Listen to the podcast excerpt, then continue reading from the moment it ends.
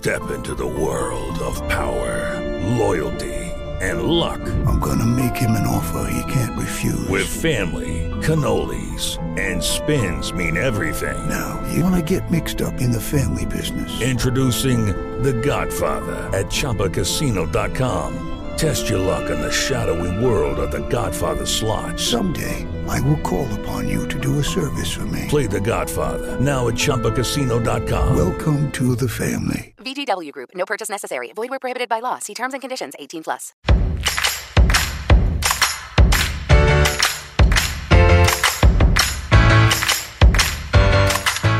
Sejam muito bem-vindos e bem-vindas ao nosso podcast Fisioterapia ao Pé do Ouvido, um projeto de comunicação e interação com os apaixonados pela fisioterapia. Eu me chamo Luciana Mota, sou professora do curso de fisioterapia da Universidade de Fortaleza e hoje trago para um bate-papo uma convidada muito querida.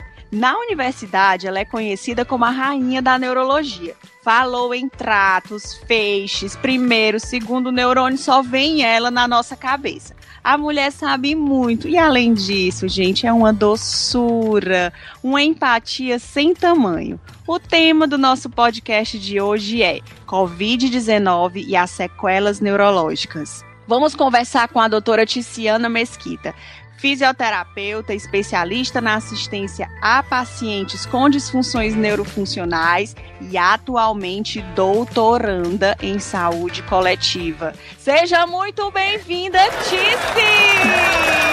Oi, é sempre um prazer estar com vocês, né? Principalmente tratando de um assunto super importante como este. Então, muito obrigada pelo convite nesse momento que nós estamos vivendo, eu acho que cabe a nós, profissionais de saúde, né, tentar propagar o máximo de informações para que a gente possa então melhor lidar com essa pandemia. Com certeza, Tice, nossa tarefa diária, né, amiga?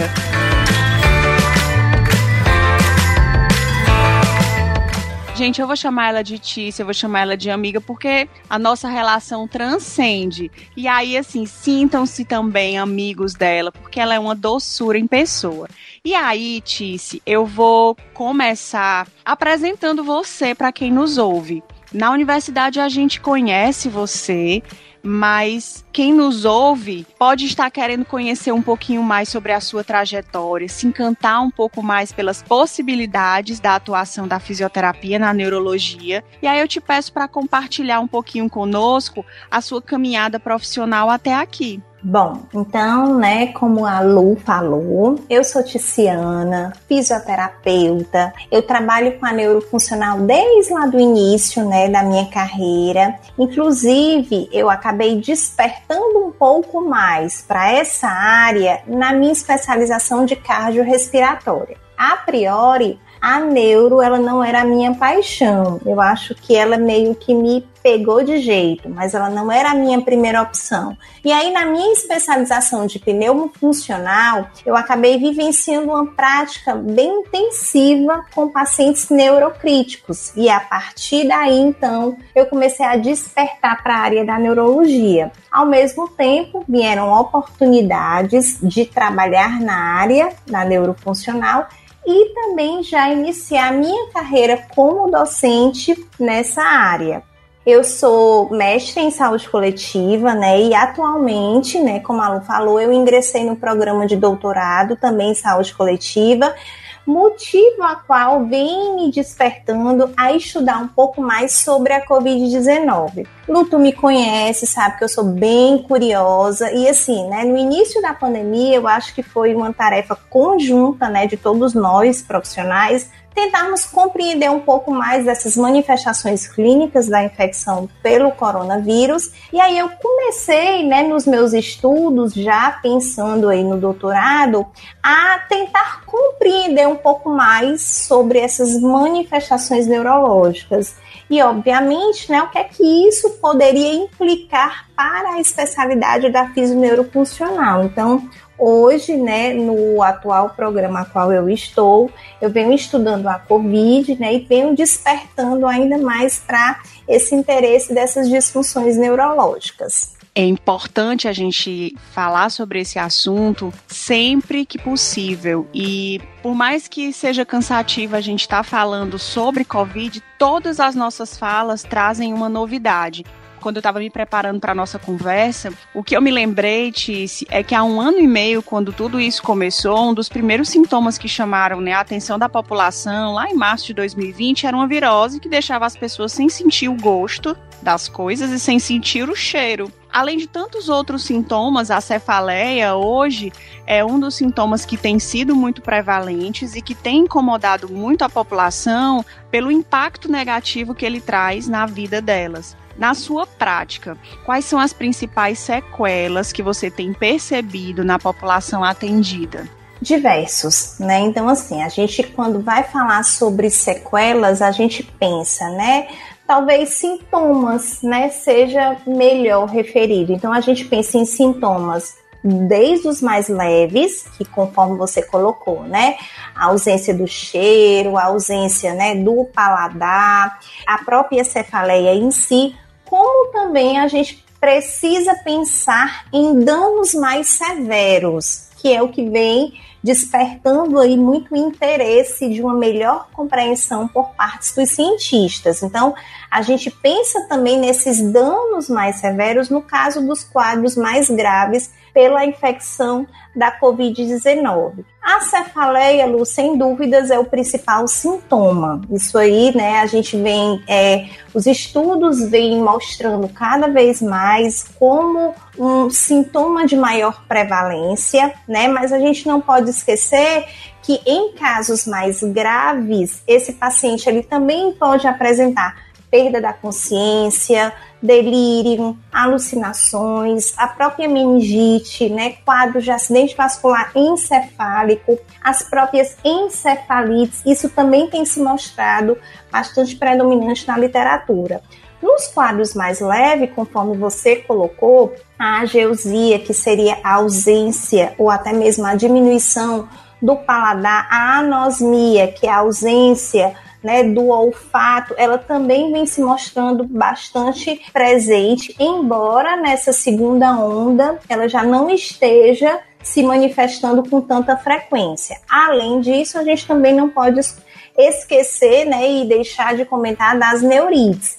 Isso nos remete, né, falando um pouco desses, desses sintomas, a gente começa então a pensar que tanto nos quadros leves, né, como nos quadros mais graves, há tanto um acometimento do sistema nervoso central como do sistema nervoso periférico. Aí, ao mesmo tempo, tu pode me perguntar, Tati, então quer dizer que todas as pessoas, né, que vão desenvolver sintomas da COVID-19 podem ter problemas neurológicos, né? Claro que não. Então é importante também a gente colocar para que as pessoas não fiquem naturalmente assustadas. Mas assim, em casos mais graves, que é o que tem que ser colocado muito na literatura, o sistema imunológico dos pacientes, eles começam a produzir é, o que a gente chama de tempestade de citocinas. Essas tempestades, elas vão ocorrer em todo o corpo e naturalmente elas vão ocorrer no cérebro. E essas citocinas, elas vão ser moléculas que vão ser produzidas em resposta a essa inflamação e elas vão impactar diretamente nos neurônios, destruindo essas sinapses. Isso vai gerar um efeito deletério no cérebro. E aí o que vem preocupando muito é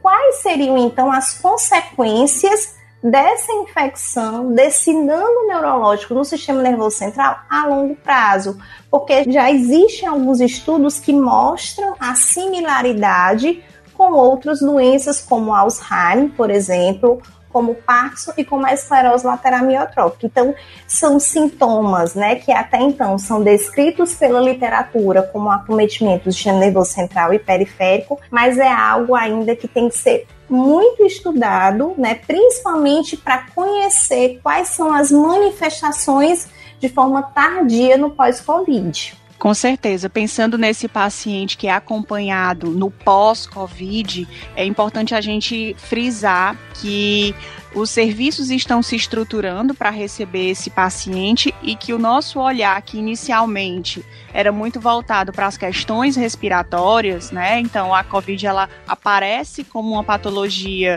inicialmente que chama a atenção pelas repercussões respiratórias, ela vem com o passar do tempo se apresentando em diversas vertentes paciente ele realmente ele tem uma disfunção motora, músculo-esquelética importante e como você traz aqui a questão, né, das alterações neurológicas a curto, a médio, médio e a longo prazo. Exatamente. E aí, Tice, é um questionamento da população de uma maneira geral é saber se esses sintomas, essas manifestações, elas passarão ou se elas ficarão de forma permanente. Ou seja, elas são provisórias, elas são temporárias, elas são permanentes. Existe alguma forma de a gente prever isso para quem nos ouve, né? Ter uma luz, um direcionamento do que esperar, do que fazer é uma resposta difícil de ser dada, Lu, porque é uma doença nova, né? Então, como a gente já sabe, muitos mecanismos ainda estão sendo estudados, né? E dados, sem dúvida nenhuma, estão sendo coletados para que a gente consiga verificar esses efeitos a longo prazo, né, quando considerado a infecção no sistema nervoso central. Então, assim, é importante, é necessário entender, para que eu responda essa pergunta com relação a essas sequelas permanentes ou provisórias, compreender como é que essas células cerebrais elas são de fato afetadas pela COVID, né? Quais são essas células? Porque a partir do conhecimento Aí se pode pensar em como retardar esses danos e como, na realidade, responder essa tua pergunta se essa sequela ela vai ser permanente ou provisória. O que vem preocupando muito é as consequências desse impacto né, no cérebro desses pacientes que desenvolveram problemas neurológicos causados pela Covid, em virtude, conforme eu já coloquei, da intensidade desse processo inflamatório do cérebro. Então, aquelas pessoas que foram infectadas pela maneira mais grave, elas vão passar por um processo inflamatório mais intenso e elas podem estar mais susceptíveis a desenvolver doenças neurológicas ou não associadas a essa inflamação. A depressão, por exemplo, ela é uma doença que está associada a um quadro de inflamação no cérebro. E aí, é permanente ou provisório? Então, partindo do princípio de compreender como isso é afetado, fica difícil a gente responder essa pergunta, porque Perfeito. é algo que a gente precisa ainda estudar isso a longo prazo. E conforme eu também coloquei, vem se colocando muito na literatura a preocupação desse quadro de inflamação de forma tardia, né? O quanto isso pode levar ao desenvolvimento, ao desenvolvimento de doenças neurodegenerativas, Alzheimer, Parkinson, esclerose lateral miotrófica.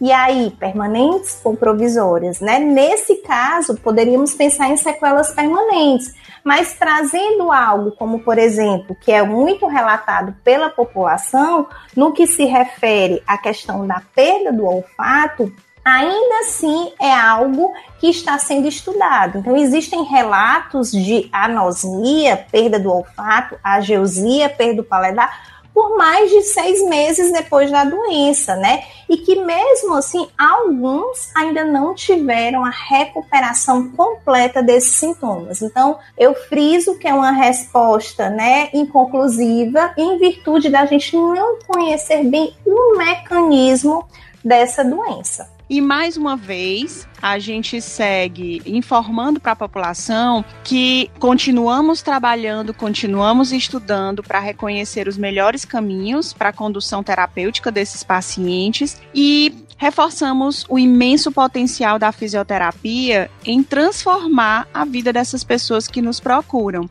E aí, Tice, eu volto à pergunta diante de todas essas figurinhas que você nos apresentou. Algumas velhas conhecidas, né? Alzheimer, Parkinson, patologias que já são conhecidas, que já têm né, um bom caminhar no que se refere a pesquisas, no que se refere a tratamento, elas hoje vêm associadas né, com outro fator etiológico, um fator disparador, né, por mecanismos ainda não bem estabelecidos, mas sim que existe a possibilidade de tratamento. E aí eu queria saber de que forma a fisioterapia ela pode contribuir para a melhora funcional desses pacientes. Lu, como você mesmo falou, né? Eu acho que sem dúvida nenhuma é realmente promover, é recuperar esse estado de funcionalidade, né, para aqueles pacientes que apresentam desde as deficiências mais leves, né, até as mais graves, né, pós a COVID-19. Então, a gente sabe que esses pacientes que estão sendo acometidos, principalmente pelas deficiências mais moderadas, ou melhor, pelas formas mais moderadas e graves, eles vêm apresentando disfunções musculoesqueléticas, né, passando aí a ter limitações importantes para realizar atividades de vida diária. Então, de qualquer forma, isso vem indicando um estado de incapacidade. Então, a nossa atuação, sem dúvida, vai ser para recuperar essas, essas funções, né? E tentar reverter esse estado de incapacidade levando esse de volta ao estado da funcionalidade. Olha como ficou bonito, ficou legal. Então, assim, eu acho que, sem dúvida nenhuma, esse é o nosso principal papel, né? Mas eu, eu sempre converso muito que a gente não vai tratar a Covid, mas a gente vai tratar as disfunções que, conforme tem se colocado desde o início, são diversas, né? Então, a gente não tem como aqui falar dos, dos divers, das diversas formas de atuação da fisioterapia, porque esses pacientes vão apresentar as mais variadas disfunções. Mas é muito importante, né, a avaliação personalizada, minuciosa. Isso vai ajudar no diagnóstico, no prognóstico cinético funcional e a partir daí a gente com certeza vai conseguir traçar uma estratégia que seja mais assertiva, né, e que a gente consiga monitorar, né, tanto na evolução clínica até mesmo a alta fisioterapêutica. Com certeza. Para finalizar, eu conversaria bem mais com você. Mas para finalizar a nossa conversa, eu vim trazer um pouquinho da pessoa, trazer um pouquinho desse olhar, né, menos técnico e mais humanizado. O que é Tiziana Mesquita? Que essa pandemia veio trazer de ensinamentos para você enquanto pessoa e enquanto profissional. É, são desafios diários, né? São pacientes que trazem angústia, são pacientes que chegam com dores, são pacientes que chegam com limitações e a gente sempre aprende um pouco com eles. E aí eu queria saber o que é que te marcou nesse período, o que é que te trouxe uma transformação durante todo esse período difícil que nós estamos vivendo. Lu, é aquela velha frase, né? Não há nada tão ruim que não tenha algo de bom. Então, eu acho que isso é uma, uma reflexão mesmo com relação a esses ensinamentos que estão sendo ainda trazidos pela pandemia, né?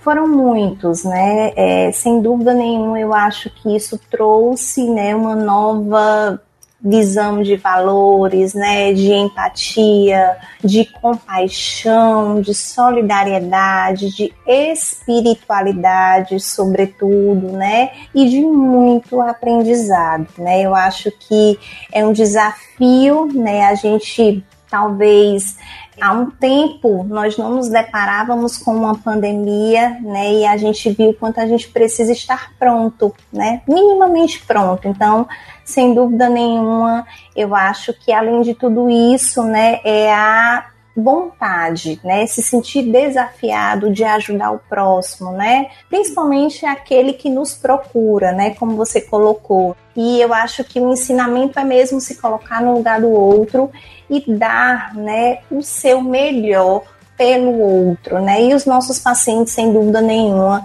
eu acho que eles nos trazem muito, muito mais ensinamento do que qualquer outro livro pode trazer. Então, eu acho que essa troca, né, e esse desafio de você sempre estar tá propondo o melhor de você para ele, eu acho que sem dúvida é um dos grandes ensinamentos que fica, né, e que vai nos motivar para que a gente consiga aí ainda, né, porque nós estamos no início de uma pandemia, né, se Deus quiser ir até o final e chegarmos, ao fim dela, se Deus quiser. Se Deus quiser, e nós vamos seguir vencendo os desafios, nós vamos seguir com toda essa empatia, nós vamos seguir estudando para oferecer o melhor, para dar o nosso melhor, para toda essa população que procura pela fisioterapia. Eu finalizo agradecendo por esse momento riquíssimo, cheio de aprendizado, cheio de conhecimento, com essa voz doce, com essa voz suave, com todo esse carinho na fala.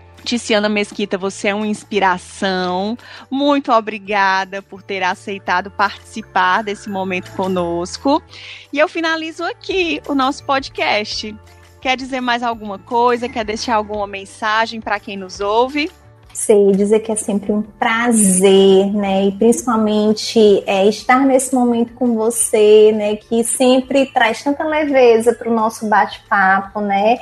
E dizer que eu me encontro à disposição, né? Que eu acho que a gente está aí para estudar junto, para descobrir coisas juntas, né? E que vamos seguindo com foco, com determinação, que vai dar tudo certo. E um beijo para todo mundo. Lu, é isso obrigada. aí, pessoal. Fisioterapia ao pé do ouvido, trazendo episódios quinzenais com temas atuais e relevantes sobre a fisioterapia. Até o próximo, pessoal! Um beijo! Valeu, Tice! Beijo, Lu!